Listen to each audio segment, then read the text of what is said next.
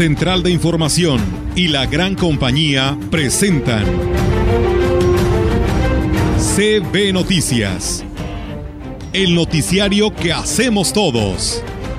Información, análisis, reporteros, entrevistas y opiniones a través de la radio que ha documentado dos siglos de historia. XHCB, manejando el rumbo de la comunicación en valles y la región. CB Noticias, primera emisión.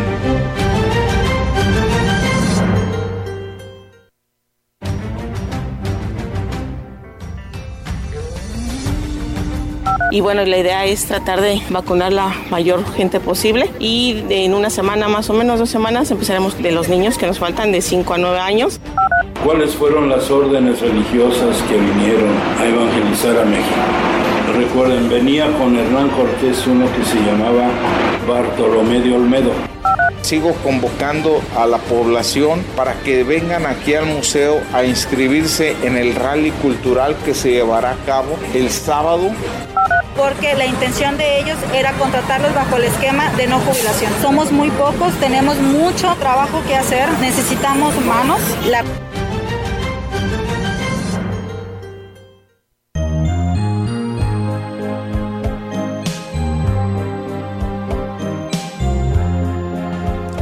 buenos días, tengan todos ustedes bienvenidos a este espacio de noticias. Qué gusto saludarles en esta mañana soleada. Hay presagio, hay probabilidad de lluvia para en la noche. Esperemos que se cumpla. Pero eh, bueno, mientras tanto hay que prevenirnos para eh, pues, eh, sortear este calor tan intenso que ha hecho en los últimos dos días, en las últimas 48 horas que ha sido especialmente intenso. Y bueno, pues preparándonos ya para llevarle hasta su hogar lo más reciente del acontecer local y regional. Saludo con mucho gusto, como todos los días, a mi compañero Rogelio Cruz. Rogelio. Hola, Víctor, ¿cómo estás? Buenos días, buenos días a todo nuestro público. Pues es, eh, mm, digamos, halagüeño el pronóstico del clima o del estado del tiempo, más correcto, porque clima es todo el año, estado del tiempo es el día, eh, para que precisamente pues, nos preparemos, ¿no? Y, y ojalá, como dices tú, llueva porque hace falta mucha agua si las anteriores eh, lluvias que se presentaron o que, o que cayeron en la región, pues reverdecieron esta bella zona huasteca, este paraíso terrenal, pero hace falta más agua. Y vaya que es, es, importante, ¿eh? Hoy es, día de, antes de que continúes Víctor, porque es un día muy importante también, hoy te lo vas a decir, eh, un día como hoy nace Gustav Hertz, físico alemán, premio Nobel de Física en 1925. Hertz, sí te suena, ¿verdad? Hertz. Sí, claro. Antes eran kilohertz. Así es. Ahora son, este, ay, no me acuerdo, megahertz, algo así. Pero, este, eh, precisamente, ese, cuando eran estaciones AM, eso se decía, ¿eh? Eh, con tantos kilohertz. Así es. Bueno, pues vamos a decir también que hoy es un día muy importante para toda la feligresía católica es eh, el día de María Magdalena, Santa María Magdalena, que es la apóstol de los apóstoles. Y tenemos esta oración. Adelante.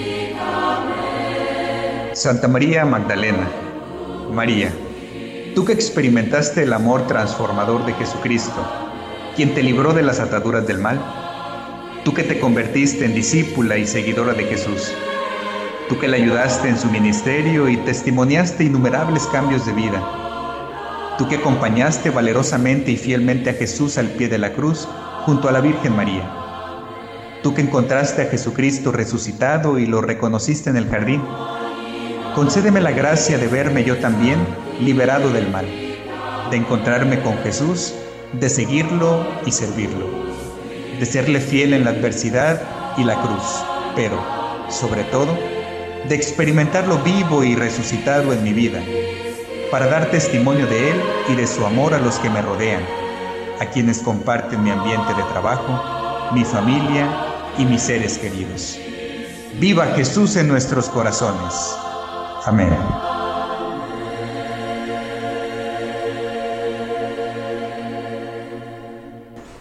Bien, eh, acaban. Es, es, hermosa, ¿no? El, el eh, tanto la música, tanto esa, esa vestidura que, da, que, le da la música, como la reflexión, como eh, la oración. Y, y creo que eh, esto nos alimenta mucho el espíritu, Rogelio.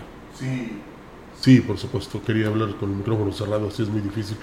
Este, pero sí, tienes toda la razón. Y, y, lo dijo el sacerdote que entrevistó este Pascal Beltrán hace un momento, ¿eh? que la oración ayuda, pero también hay que este, pues, utilizar lo que se tiene en el país para que se restablezca la paz que tanto se necesita. Cuando queremos algo, pues elevamos una oración al Creador, se nos cumple, pero este, sí hay algo que también tiene que hacer la humanidad, no tan solo en el mundo, sino también en el país, ¿no? Para recuperar la paz que tanto queremos. Sí, estamos viviendo en un mundo muy convulsionado, guerras, eh, irrupción del crimen organizado en las actividades de la sociedad, eh, extorsiones, en fin, estamos viviendo una situación muy, muy difícil, sobre todo en nuestro país, y creo que eso hay que, hay que remarcarlo y hay que recurrir hacia donde siempre volteamos cuando la situación es difícil, hacia Así arriba, es. ¿no? Fíjate, María Magdalena fue la primera en ver a Jesús resucitado. He ahí la importancia del día de hoy. Ok. Vamos a empezar con la información, si le parece.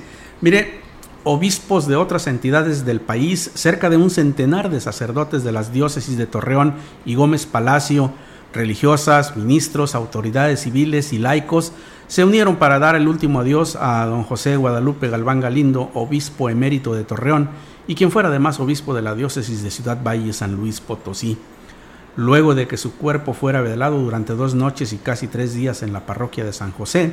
Este miércoles se celebró la misa exequial por su eterno descanso de don Lupito, como le llamaban sus amigos más cercanos, eh, eh, la cual presidió el obispo de la diócesis de Torreón, Luis Martín Barraza Beltrán. Monseñor estuvo acompañado por Alfonso Cortés, arzobispo de León, Guanajuato, eh, Juan María Huerta, obispo prelado del Salto, Durango, Jorge Estrada, obispo de la diócesis de Gómez Palacio, y César Garza Miranda, obispo auxiliar de Monterrey, Nuevo León. De forma previa a la Eucaristía, el obispo Luis Martín leyó una carta que hizo llegar Monseñor Luis Morales, quien fuera segundo obispo de Torreón, en las que recordó la vida y obra de don José Guadalupe Galván Galindo. En la homilía, que estuvo a cargo del padre Ignacio Mendoza Wong, quien por años fue su director de comunicación social y vocero durante su administración de la diócesis, en un sentido texto al que dio lectura, recordó parte de la vida de Monseñor, así como sus acciones en los más de 17 años como obispo de Torreón. La parroquia estuvo llena de personas que compartieron en algún momento de su vida con Monseñor José Guadalupe, a quien al término de su Eucaristía eh, despidieron en medio de aplausos en tanto sacerdotes eh, de ambas diócesis de la región empujaban su féretro hasta la salida del templo para posteriormente cargarlo debido a las numerosas escaleras que se encuentran en la fachada y dejarlo dentro de la carroza que lo llevaría a su última morada. En procesión y escoltados por elementos de tránsito y vialidad, una comitiva de sacerdotes y familiares de don José Guadalupe se dirigió a la Catedral de Nuestra Señora del Carmen, patrona de la diócesis de Torreón. Ahí, un grupo de ciudadanos esperaban su arribo para darle el último adiós bajo los intensos rayos del sol donde permanecieron hasta que se les permitió el paso. Los restos de eh, Monseñor José Guadalupe fueron enterrados en la capilla del Santísimo, ubicada al interior de la catedral, en donde también descansan los restos de quien fuera el primer obispo de Torreón, Fernando Romo Gutiérrez, quien falleciera en diciembre de 2007 a sus 92 años de edad. Fue el obispo Luis Martín Barraza, acompañado por el vicario general José Luis Escamilla Estrada y un grupo de sacerdotes, religiosas y familiares de Monseñor, quienes tuvieron acceso a la capilla y quienes ofrecieron una oración por su eterno descanso. El acceso para la ciudadanía inició a las 16 horas para que pudieran despedirse de don José Guadalupe Galván, quien, aunque regiomontano de nacimiento, murió siendo un lagunero por adopción. Así fueran las exequias de Monseñor José Guadalupe Galván Galindo. Y la diócesis de Ciudad Valles invita a la feligresía, a la Eucaristía por el eterno descanso de el Monseñor José Guadalupe Galván Galindo, eh, quinto obispo, no, tercer obispo de la diócesis de Ciudad Valles, quinto obispo, eh, de 1994 al 2000. Esta Eucaristía será el 24 de julio a las 12 del mediodía en la Santa Iglesia Catedral. Preside Monseñor Roberto Jenny García, obispo de Ciudad Valles. Yo soy la resurrección y la vida, el que cree en mí, aunque haya muerto, vivirá. Pues ahí está la invitación a toda la feligresía y mira qué, qué fecha tan importante, ¿no? El domingo 24 a las 12 del mediodía, indudablemente que esta Eucaristía será algo, o es algo muy especial para despedir y para que encuentre la paz, Monseñor Lupito. Así es. Como, como lo conocíamos, como él quería que le, decía, le dijeran siempre. Muy querido en, en, esta diócesis y, vaya que fue muy sentido su cambio a Torreón, ¿eh? pero eh, bueno, pues así, así son los, eh, las ordenanzas de la Iglesia Católica, así son los designios del Altísimo. Y bueno, él cumplió también allá una misión importantísima y prueba de ello es la eh, asistencia, la nutrida asistencia a sus exequias. Sí, y el aprecio que tenía de todos los que habitan este bello lugar que es Torreón. pues tenemos más información. Las vacunas que se aplicaron el primer día de la jornada fue apenas la mitad de las que se tenían contempladas en el Hospital General de Ciudad Valles, reconoció la directora Mónica González. Invitó a los padres de familia a acudir con sus menores de 9 a 11 años a este punto de vacunación contra COVID-19, ya que el proceso es más ágil incluso que en el IMSS. Y bueno, la idea es tratar de vacunar la mayor gente posible y en una semana, más o menos dos semanas, empezaremos de los niños que nos faltan de 5 a 9 años. Están fluyendo muy rápido las, las filas y adentro tenemos muy poquita gente y bueno, poder ayudarlos a que vengan a vacunar aquí es exactamente lo mismo. Nosotros no le estamos pidiendo que sea con letra. A las 5 fueron 780 personas. Fue casi la mitad de lo que estábamos esperando. Dijo que aunque no está confirmado, pero la próxima semana se podría llevar a cabo la jornada de vacunación a menores de 5 a 9 años Solo están ultimando detalles y asegurar la llegada de las dosis. Probablemente nada más necesitamos ahí algunos datos estatales de cuándo empieza a llegar el resto de la vacuna. ¿Sería la misma vacuna, no? La que se Es lo mismo. Ah, tal vez empezaríamos antes, pero eso ya se los daremos con, con más exactitud. Si nosotros tenemos menos de un mes, cualquier otro tipo de vacuna para ponerles nosotros la de COVID, por eso no se les está poniendo, porque esa es una contraindicación. Y eso ya está normado desde hace mucho, por los efectos que pueden llegar a tener. La jornada de vacunación contra COVID-19 continuará este viernes y el próximo lunes en un horario de 9 de la mañana a 5 de la tarde. Lo único que se les pide a los padres de familia es que lleven una copia del CURP de los menores y el certificado de vacunación. Pues eh, hay que llevarlos a vacunar, Víctor, y ojalá que esta, aunque es correcto, no sea un condicionante para que ingresen a las escuelas, tomando en cuenta que ellos ya están en esa edad de 9 a 11 años. Entonces, Ojalá que se prevenga todo esto y además eh, yo siento que protegemos lo más valioso para nosotros, que son los niños. Es la vida de nuestros hijos, por supuesto, eso no, no, tiene, ningún, no tiene precio, ¿no? Eh, y, sobre todo, déjame comentarte ahora que dices de, que haya condicionantes, que eh, en algunas publicaciones de redes sociales alguien denunciaba que las escuelas están condicionando la entrega de una constancia de estudios eh, para gente que quiere hacer trámites en el gobierno, para la cuestión de los, eh, eh, del calzado, de los útiles escolares que el gobernador va a, repartir en, pues prácticamente en todo el estado. Y, esto no deja de ser alarmante, ¿no? Porque esta persona que denunciaba decía que le estaban pidiendo que cubriera todas las cuotas que debía para poderle dar la, la, carta, esta constancia. Y creo que eso pues eh, no debe ser, porque si bien los padres de familia hicieron el compromiso de cubrir esa mensualidad, si estuvieron de acuerdo en hacerlo, pues eh, desconocemos las circunstancias económicas de algunas personas, no sabemos si en ese momento no podían hacerlo, no, no, es, eh, no tienen lo suficiente para cubrir sus adeudos y condicionarlos de esta manera es algo que mm, definitivamente no debe suceder. ¿Y sabes lo que le van a decir si lo expone ante las autoridades? Sí.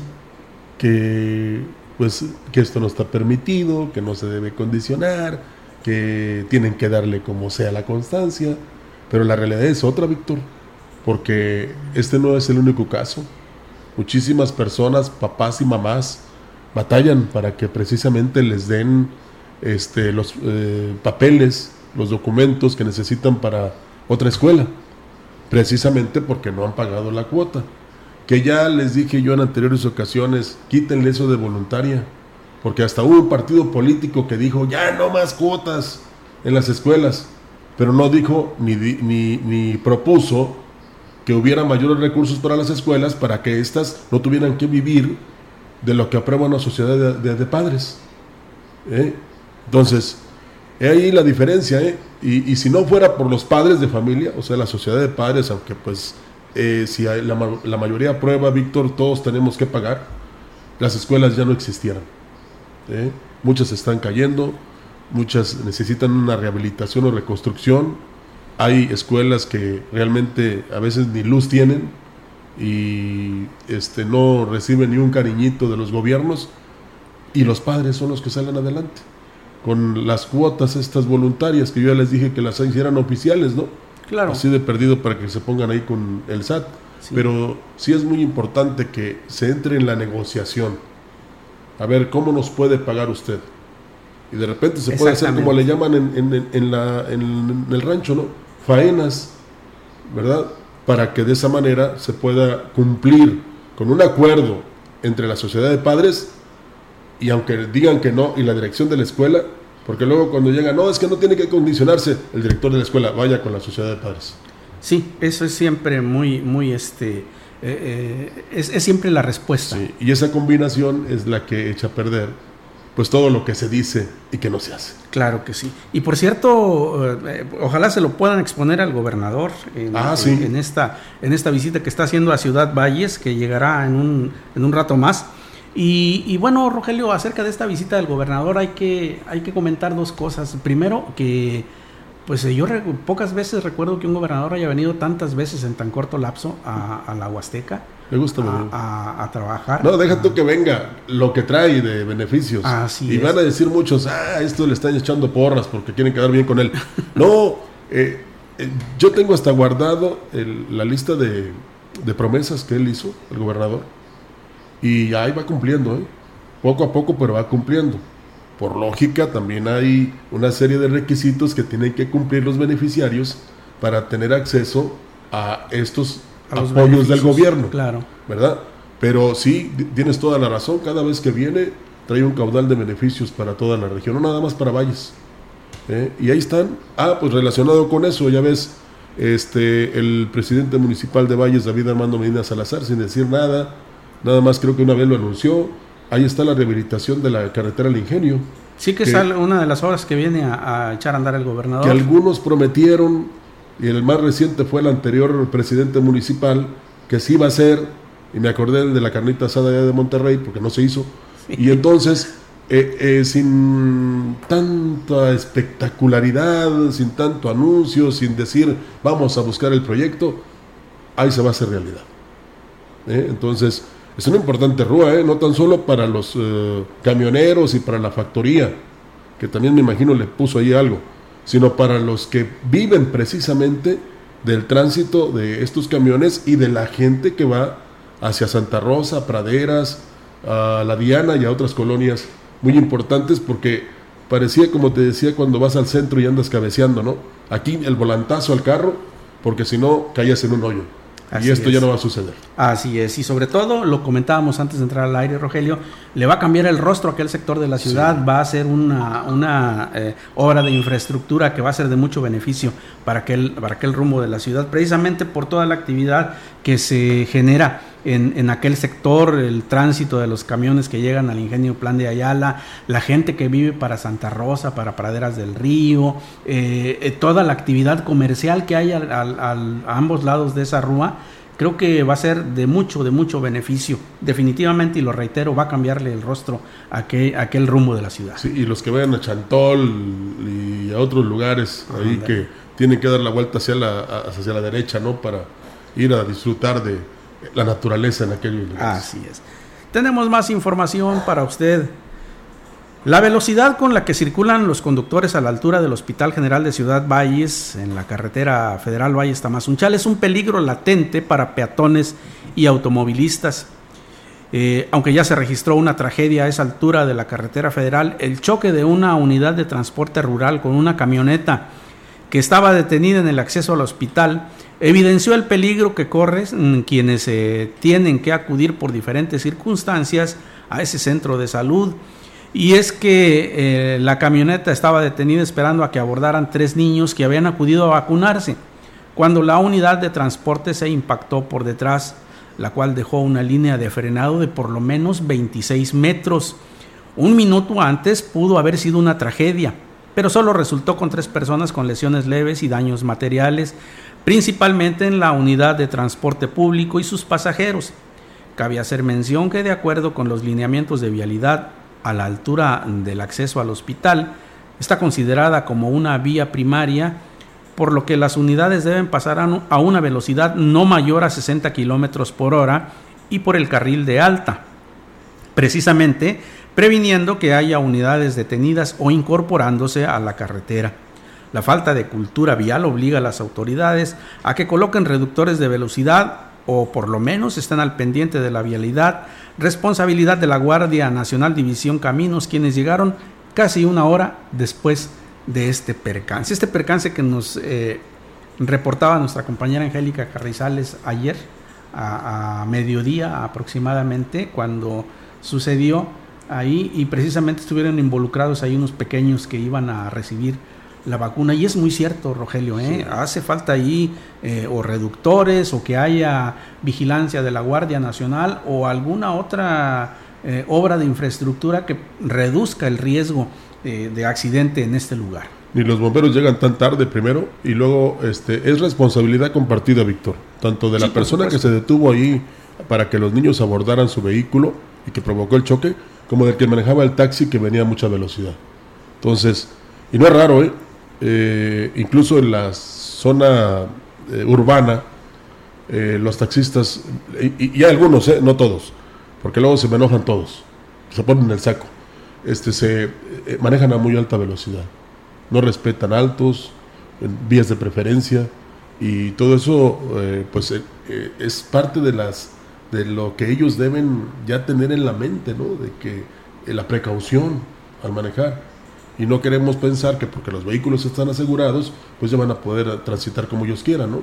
Entonces, y esa mala costumbre que tenemos algunos eh, este, conductores de vehículos de querer a fuerza estacionarnos exactamente en el lugar donde te tiene que bajar la señora o los niños o subir a los niños y subir la señora porque no quieren caminar de media cuadra, ¿no? Y pasan las escuelas y pasan todas partes. Pero mira, aquí provocó un accidente. Así es. El obispo emérito Roberto Octavio Balmori Cinta relató los inicios de la evangelización en una conferencia sobre el Valle Antiguo como parte de las actividades por el 489 aniversario de la fundación.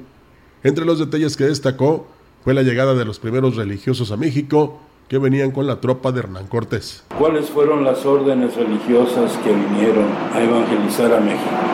Recuerden, venía con Hernán Cortés uno que se llamaba Bartolomé de Olmedo, que era mercenario, pero él no venía en plan de evangelizar los pueblos, sino venía como capellán de, de, Hernán Cortés, de las tropas que traía. Pero entonces los primeros que llegan son los franciscanos. Valmoricinta tuvo como recinto el Museo Regional Huasteco para compartir con los asistentes importantes hechos históricos de la evangelización. Nueve meses más tarde llegó Fray Martín de Valencia acompañado de otros doce franciscanos, entre los cuales se encontraba Toribio de Benavente, que era al que los indios llamaron Notolinía, que en náhuatl significa pobre, al verlo tan pobremente vestido. Años más tarde él escribió la obra Historia de los de Nueva España. Por último, Balmor y Cinta habló sobre el legado que fueron formando los franciscanos orden a la cual pertenece precisamente el obispo emérito Balmori Cinta. Y luego Fray Pedro de Gante se dedicó a catequizar y establecer escuelas para los indígenas. Estableció en Texcoco la Escuela de Artes y Oficios, la primera en toda América. Él mismo escribe a sus hermanos de Europa. Mi oficio es predicar y enseñar día y noche. En el día enseño a leer, escribir y cantar. En la noche la doctrina cristiana el director del Museo Regional Huasteco, eh, Servando Rodolfo eh, Carrillo Gutiérrez, no quiso dar a conocer el recorrido del rally que se llevará a cabo este sábado, ya que será a través de las pistas que los participantes podrán llegar a la meta. El costo de inscripción es de 500 pesos por vehículo, donde podrán ir hasta 5 personas y quien llegue primero al final del recorrido se llevará un premio en efectivo. Así lo dijo. Sigo convocando a la población para que vengan aquí al museo a inscribirse en el rally cultural que se llevará a cabo el sábado a partir de las 9 de la mañana saliendo desde la feria. 500 pesos y los premios para el rally en el rally. Los premios en el rally son de 3 mil pesos primer lugar, 1500 segundo y 500 tercero. Además de divertido, se pondrá a prueba el conocimiento de los participantes, por lo que es un buen reto para enfrentarlo con la familia o amigos. No puedo decirles el recorrido porque el rally es mediante pistas. Por ejemplo, ve hasta donde está la tortuga más grande del municipio y llegar al punto donde se les dice, ahora debes de decirme cuánto es 9 por 7. Tienes que hacer dos sentadillas. Y ya después de eso, entonces se les entrega una pista que los lleva a otro lugar y a otro y a otro. Entonces es muy divertido. Va a ser de aprendizaje y va a ser muy bonito. Las inscripciones, le recordamos, se cierran este viernes a las 3 de la tarde. Estalló la huelga en Teléfonos de México, lo que podría dejar sin el servicio de telefonía e internet a todo el país. En el caso de la Huasteca son 53 trabajadores los que están en el paro de labores, señaló la secretaria general de la sección 56, Brenda Ivette Sala Rodríguez dijo que a pesar de los dos movimientos anteriores, la empresa se niega a cumplir con la contratación de 1.942 vacantes que ganó el sindicato ante el tribunal a nivel federal. Porque la intención de ellos era contratarlos bajo el esquema de no jubilación. Somos muy pocos, tenemos mucho trabajo que hacer, necesitamos manos. La plantilla de técnicos, 22 compañeros, no nos damos abasto y la empresa no contrata, pero sí mete sus filiales que no tienen capacitación, filiales que tienen sueldos muy bajos, que nos han provocado fallos de servicio porque con tal de instalar nos tumban servicios que los compañeros El alcance de la huelga de los trabajadores de teléfonos de México podría tener condiciones graves, ya que los principales clientes, además de la competencia que se alimenta de la fibra óptica,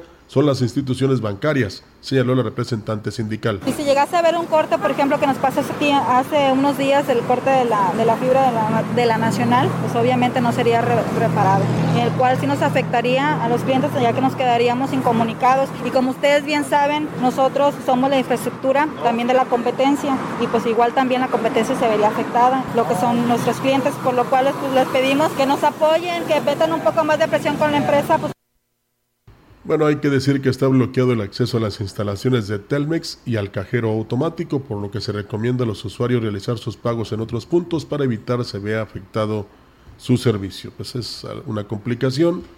En otra de las peticiones que mí se me hace hasta muy, digamos, imposible de cumplir, es que piden que los eh, trabajadores cuando tengan 51 años de edad se pensionen y la empresa quiere que hasta los 65. Fíjate. Y luego ya, ya también opinó el presidente y dijo que Carlos Slim es este, un buen empresario y es austero, además, entonces va a acceder. Y ya se metió también la Secretaría del Trabajo. Dicen que probablemente como al mediodía ya se esté resuelto este problema y no suceda nada. Además, no hay mucho que decir en relación al, a que todo está digitalizado, o sea, la mayoría y que al menos que como dice la encargada del sindicato aquí en Valles, o la dirigente del sindicato en Valles, que haya un corte de alguien vandalizando las líneas, es como se puede interrumpir el Internet o la telefonía convencional. Eso es lo que se, se revela o se informa a nivel nacional. Así es, pues ojalá y que esto se resuelva pronto, porque sí, el riesgo sí es grande, Rogelio. Eh, creo que eh, el hecho de que se interrumpa la señal de internet, de que enmudezcan las líneas telefónicas, es un perjuicio grande. Eh, no solo mm, cómo, cómo calificarlo, no, no, no solo es un incidente, sino que sería un problema mayúsculo el, el, hecho de que bancos, de que empresas como la nuestra, eh, que tienen eh, mucha actividad con las líneas de internet, pues se vean impedidas. Ya lo hemos sufrido, ya lo hemos padecido y es verdaderamente desesperante. Ojalá que esto se resuelva a la brevedad, cumpliendo por supuesto con el interés tanto de trabajadores, como de eh, el patrón, porque pues finalmente las repercusiones vienen a dar a nosotros, al consumidor final. Sí, y que a través del diálogo y la concertación lleguen a un buen arreglo. Eh, todavía hasta me sorprende que lleve tantos años el líder sindical de Telmex, eh, pero también habrá que decir que América Móvil, que es la principal empresa del grupo del señor Slim, pues no sufrió ningún problema en la bolsa de valores. Entonces están tranquilos en ese aspecto, pero ojalá que haya una respuesta positiva y se arreglen para evitar precisamente esto que podría ser una catástrofe, Víctor, si no hay internet ni telefonía convencional. Así es. Vayamos a otra información. Luego de tomar posesión eh, del cargo de director de Seguridad Pública Municipal en Ciudad Valles, Edgar Quintero Vadillo manifestó que tiene como meta que la corporación vuelva a ser confiable para la población. Esto se logrará dando resultados en lo que se refiere a la problemática de seguridad que más afecta al municipio. Refirió que, en primer lugar, se realizará una reestructuración de mandos y se contratarán nuevos elementos que serán certificados y deberán aprobar sus exámenes de control y confianza. Dijo que eh, un promedio de 50 elementos son los que se requieren. Indicó que se cuenta con la infraestructura y equipo para realizar tareas a fin de prevenir asaltos en la vía pública, así como robos a casa, habitación y a negocios, delito que ha ido a la alza en los últimos días, además de que también se enfocarán en atender la problemática de vialidad en otros puntos de mayor conflicto. Ya estamos trabajando, vamos a meter lo que es el grupo de motociclistas a trabajar este en la zona centro con una patrulla aleatoria para que tratar de vamos a disminuir el índice delictivo en cuestión de robo a casa a casa habitación, a comercio. Esa es una de las estrategias. Me van a rendir un informe ahorita de cuál es la incidencia delictiva en cada cada punto de la ciudad.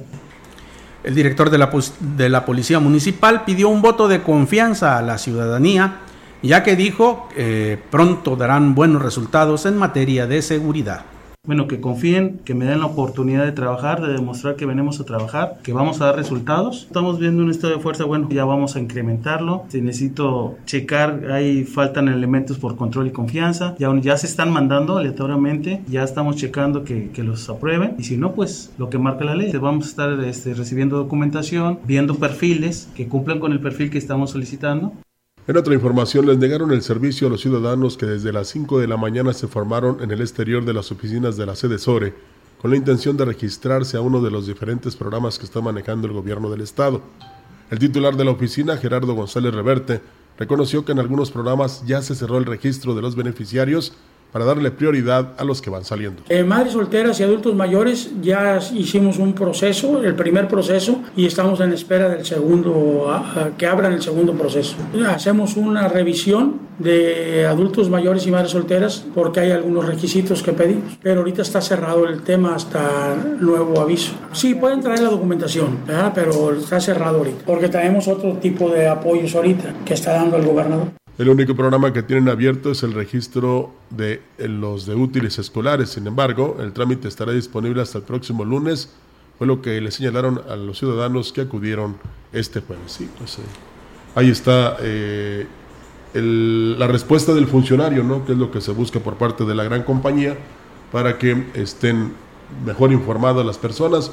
Y ahí está lo único que se puede hacer es el trámite para los útiles escolares. Así es. Eh, Rogelio, y antes de ir a la, pausa, eh, déjame comentarte, hay un mensaje para la Comisión Federal de Electricidad de los habitantes de allá de Camillas, porque tienen tres días sin energía eléctrica. Imagínense usted, con estos calores y tres días sin energía eléctrica, pues eh, lo decía yo de manera sarcástica, pues deben estar divirtiéndose mucho, ¿no? No, no, y pónganse en lugar de ellos para que vean cómo sienten el calor, ¿no? Por supuesto. Y, también ya como dicen algunos, no sean malos ahí en Comisión Federal. Cada, casi diariamente aquí nos pasan estos clics eléctricos o estas bajas de, de voltaje. Ayer nos sucedió en la tarde, Víctor.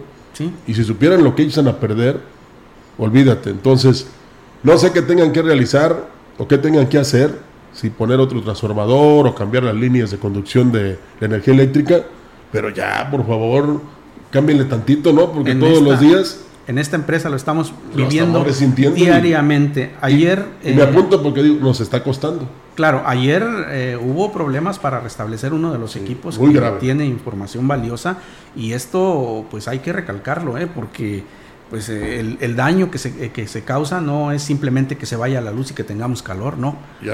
Ha- habemos quienes trabajamos con datos, con equipo y que al dañarse pues eh, es muy grave el perjuicio. Así es, este, respondan a lo sublime que dicen que son los de Comisión Federal de Electricidad por parte del presidente de la República, entonces, y, y- y, este, y refrenden que son una empresa de clase mundial. Así es, ¿verdad? eso, es- eso es lo que esperamos. Por favor, gracias, vamos a pausa. Vamos a la pausa.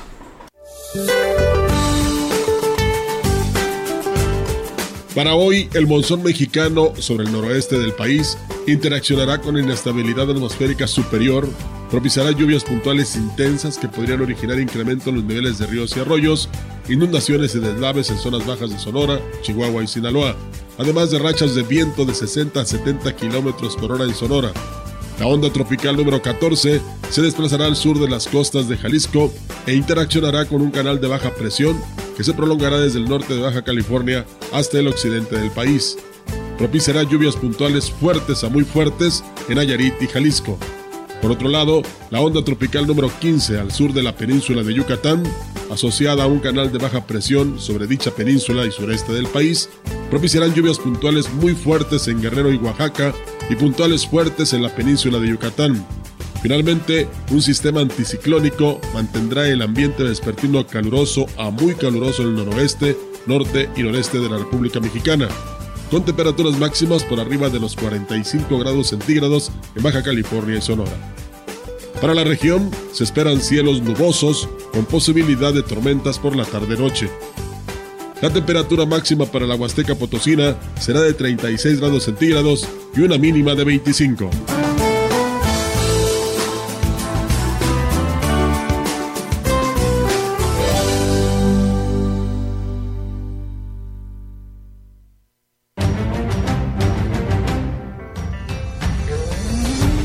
El contacto directo 481-382-0052. Mensajes de texto y WhatsApp al 481-113-9890 y 481-113-9887. CB Noticias. Síguenos en Facebook, Twitter y en lagrancompañía.mx.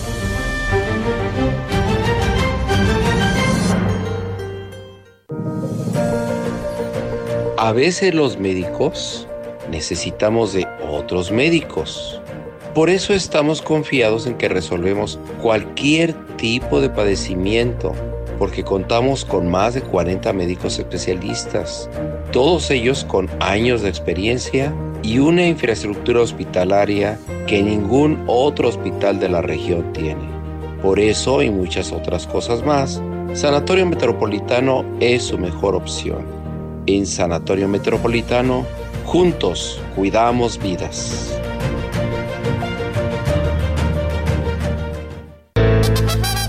Nos encontramos con la señora Purita García. ¿Qué edad tiene usted, señora? 78 años. ¿Cómo fue que decidió tomar el jugo de borojó? Me lo recomendaron unas amigas y por medio de ellas empecé a tomarlo y me he sentido muy bien. Yo padecía del colesterol, del diabetes y alta presión y desde que lo estoy tomando hace como un año me he sentido ya bien. El jugo de borojó no es un medicamento y tampoco se contrapone. Ayuda a contrarrestar los efectos de la diabetes e hipertensión arterial, además de los triglicéridos. Informes y ventas. 481-113-9892. Aviso COFEPRIS 170 201 202 B001. Mira, aquí está la compu para los niños y sí nos alcanza. No, el precio no incluye IVA. No nos alcanza. Otra vez iba a comprar algo. y no podemos por el IVA. En el Partido del Trabajo impulsaremos el programa IVA 10 y lucharemos para reducir el IVA al 10% para que bajen los precios en todo lo que compras. El PT está de tu lado. Las y los diputados aprobamos que proceda la prisión preventiva oficiosa para casos de feminicidio y feminicidio en grado de tentativa, para que quienes cometan estos delitos no accedan a libertad condicionada o anticipada ni la sustitución de la pena, que será de 40 a 60 años de cárcel. Legislamos para que ningún agresor goce de impunidad y las víctimas y sus familias accedan a la reparación del daño. Cámara de Diputados, Legislatura de la Paridad, la Inclusión y la Diversidad.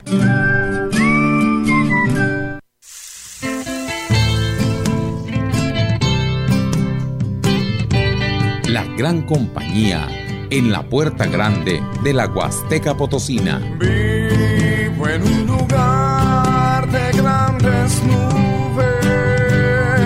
XHCD México con 25.000 watts de potencia. Transmitiendo desde Londres y Atenas, en Lomas Poniente, Ciudad Valles, San Luis Potosí, México. Teléfono en cabina 481-382-0052. Y en el mundo, escucha La Gran Compañía.mx.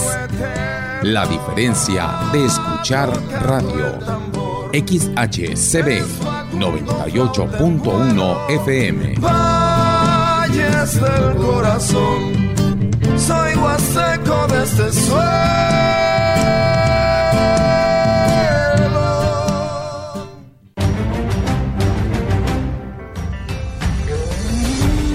En la opinión, la voz del analista, marcando la diferencia. CB Noticias.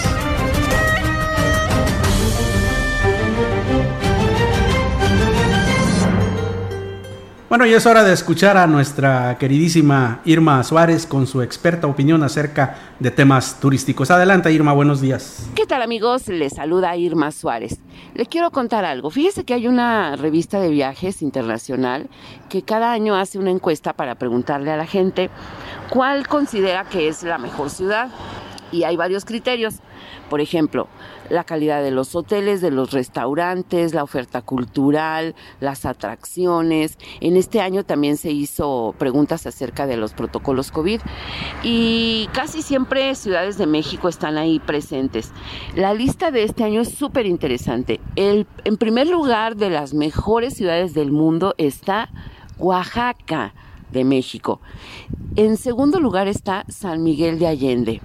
Después sigue Florencia, sigue Estambul en Turquía. En el número 6 está la Ciudad de México y en el número 12 está Mérida, Yucatán. Es bien interesante ver cómo cuatro ciudades de nuestro país están en la lista de los mejores 25 y pues eh, esto nos deja como un, una, buena experiencia, pero además también eh, un reto, ¿no? ¿Qué hacer? Para que eh, podamos en el futuro estar otras ciudades de México dentro de la lista y me refiero pues específicamente al estado de San Luis Potosí, mejorar en los criterios internacionales de medición. Hay que estar muy pendientes de cuáles son esos puntos que miden los viajeros, que miden eh, pues estos, estos premios que se dan para ir eh, poco a poco escalando y, posicionándonos porque esto al final pues hace que los viajeros volteen a ver los destinos y lo elijan como su lugar de visita. Así que amigos, eh, pues revisen, estén pendientes y trabajemos por ello en conjunto. No podemos quedarnos atrás. Muchísimas gracias y nos escuchamos la próxima semana. Muchísimas gracias a la licenciada Irma Suárez. Nosotros tenemos más información, pero antes vamos a una pausa.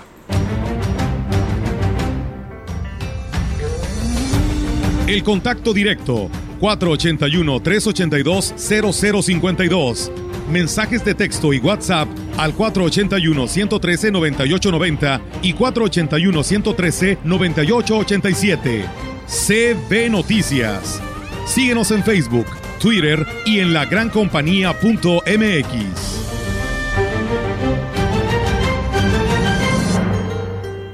Ciudad Valles A través de la historia.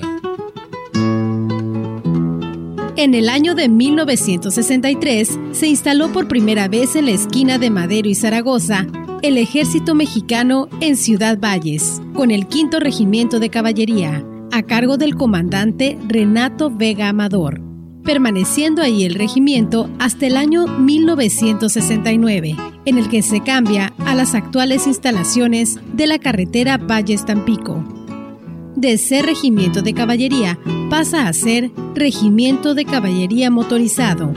Luego viene el 45 Batallón, hasta albergar al actual 36 Batallón de Infantería, dependiendo siempre de la doceava zona militar del país.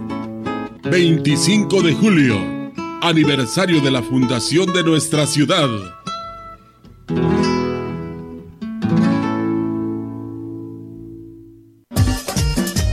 Montebello Residencial. El desarrollo de vivienda con la mejor ubicación y plusvalía en Ciudad Valles.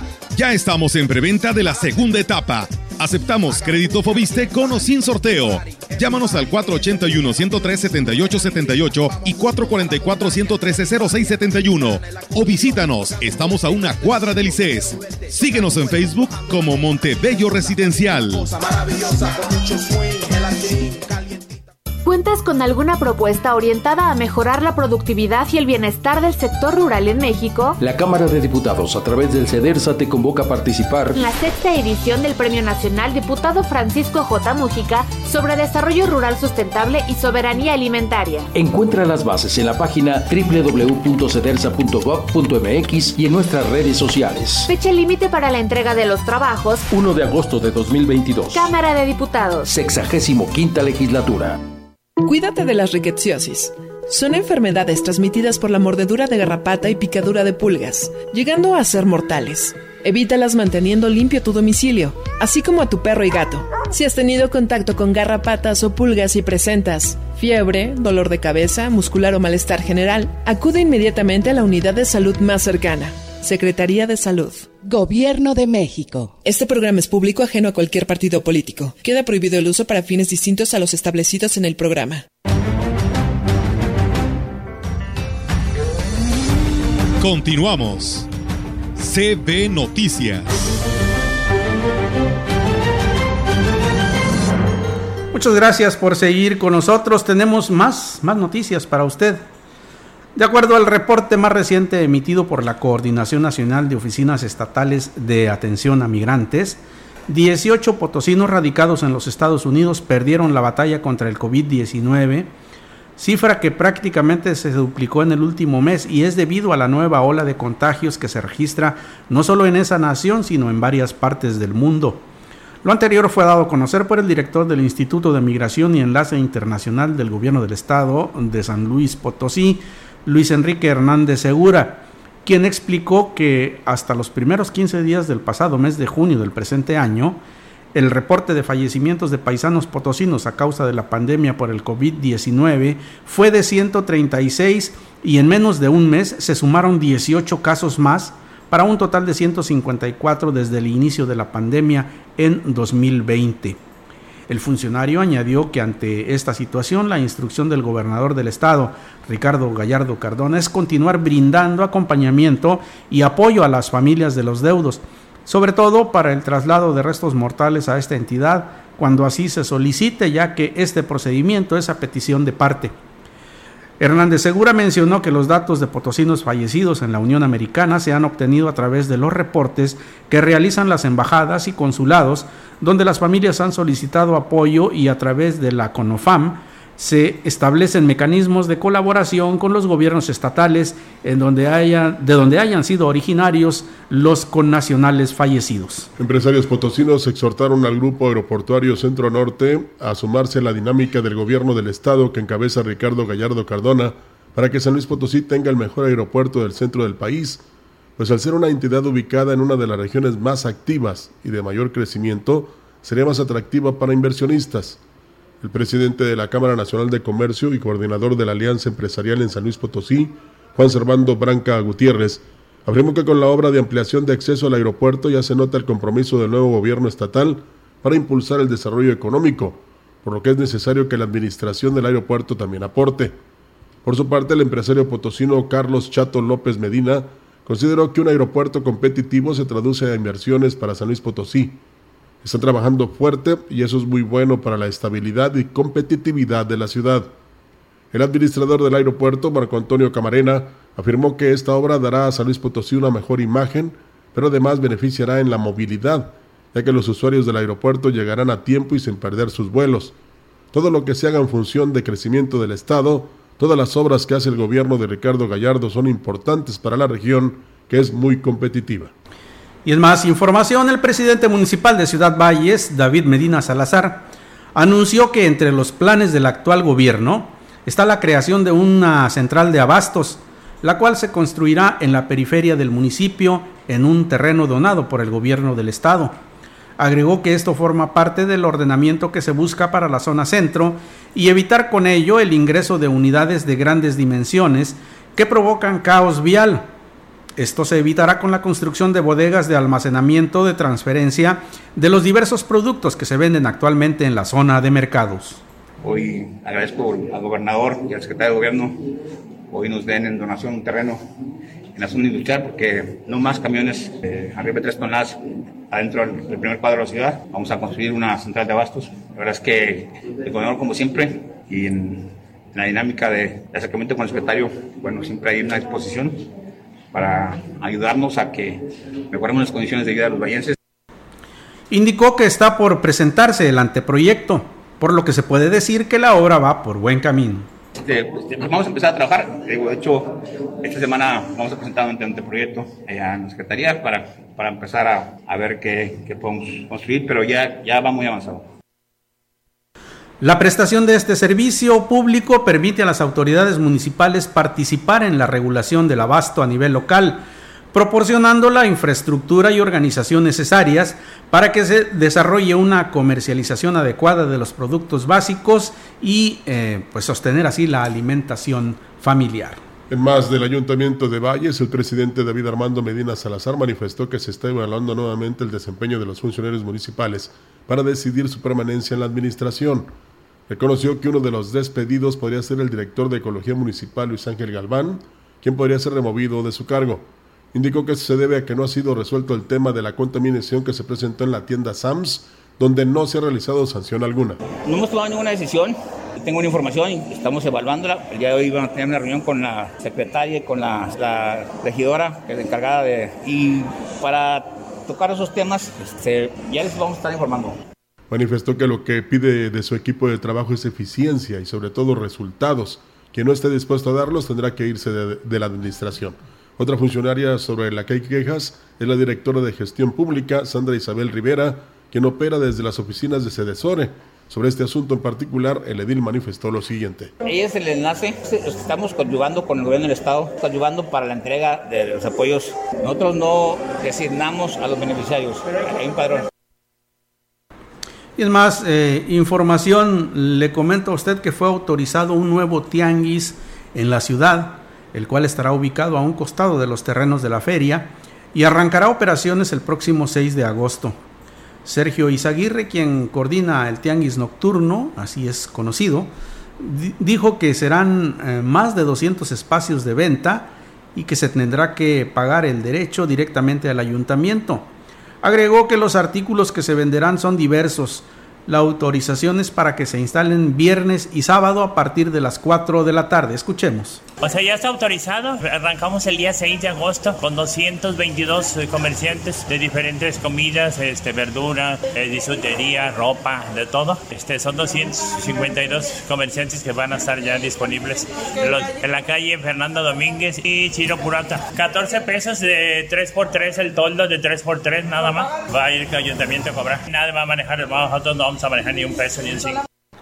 Indicó que la próxima semana darán a conocer los pormenores de la instalación del espacio comercial y se hará la presentación oficial de las personas que integran el comité a cargo del mismo. Pobladores de la zona indígena de Ciudad Valles piden que se rehabilite el camino que conduce a la comunidad del Ojo de Agua, ya que aseguran se encuentra en pésimas condiciones.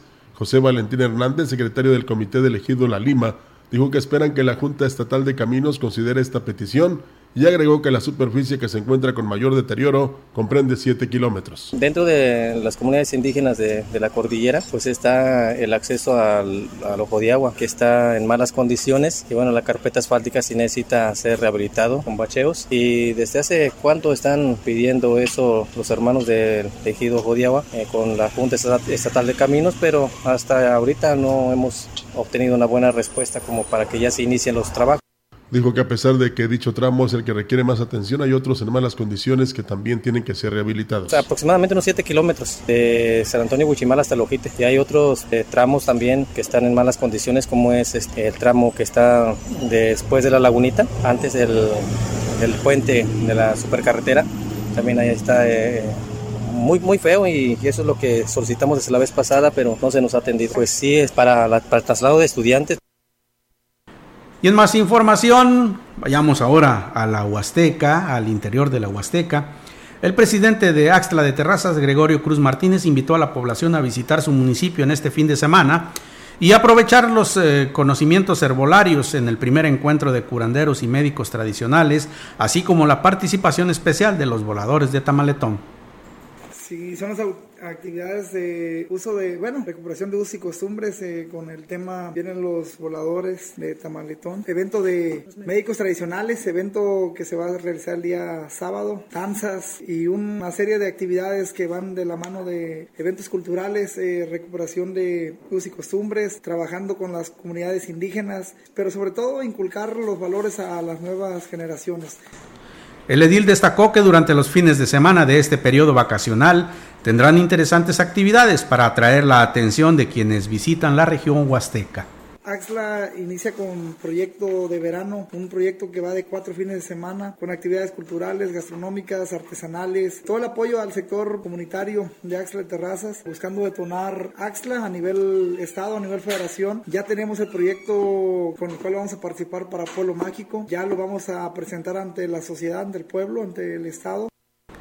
Gregorio Cruz informó que ya están eh, pues registrándose la llegada de turistas al municipio, por lo que se trabaja para presentarles lo mejor de aquel municipio. Municipio ya tenemos gente que está yendo a visitar el Castillo de la Salud, que está yendo a visitar médicos tradicionales en diferentes comunidades, que está viniendo a visitar el pueblo. Me he topado con mucho turista que dice que Axla empieza a sonar como un atractivo más turístico, pero sobre todo seguro. Un municipio limpio, un municipio pintoresco que está buscando la denominación de pueblo mágico y al turista le estamos dando la tranquilidad, la certeza que Axla lo recibe con los brazos abiertos. Gilitla se mantiene como uno de los destinos preferidos del turismo local, nacional e internacional durante la presente temporada vacacional, lo cual se comienza a notar en la afluencia diaria de los, en los principales sitios de interés. En consideración del aumento de casos por COVID en espacios cerrados y áreas comunes, se toman en consideración las medidas de seguridad, afirmó Alondra Marían Posel García, titular de Sedecot, y añadió que la presente temporada vacacional fortalecerá de manera significativa al sector turístico. Pese a que la llegada del virus significó un declive económico para el turismo en general en el 2020, la Secretaría de Desarrollo Económico y Turístico, eh, por parte de su este, secretaria, advirtió que la recuperación será mayor que el año anterior. En toda la pandemia el sector turístico tal vez fue el más golpeado, que más sufrió, pero también ahora es el sector que se está recuperando más rápido que otros, expresó. Y añadió que este sector se verá aún más beneficiado con el impulso que dará la Feria del Café, la que se llevará a cabo la última semana de vacaciones en el mes de agosto, que será el escaparate para promover las marcas locales del aromático. Bueno, y esperamos que así sea, ¿no? Que toda la región eh, se vista de colores y se llene de alegría en este periodo vacacional, porque pues es lo que anima precisamente no solo eh, eh, el colorido de los pueblos, el, sino también su economía, ¿no? Y que nos hace muchísimo bien. Por supuesto, y con esta información nos retiramos de este espacio de la información. Muchísimas gracias por habernos acompañado. Recuerde que tenemos una nueva cita mañana aquí en, a la misma hora. Pásela Gracias. bien. Buenos días. CB Noticias, el noticiario que hacemos todos. Escúchanos de lunes a sábado. 2022. Todos los derechos reservados. CB, la gran compañía, la radio que ha documentado dos siglos de historia en Ciudad Valles y la región.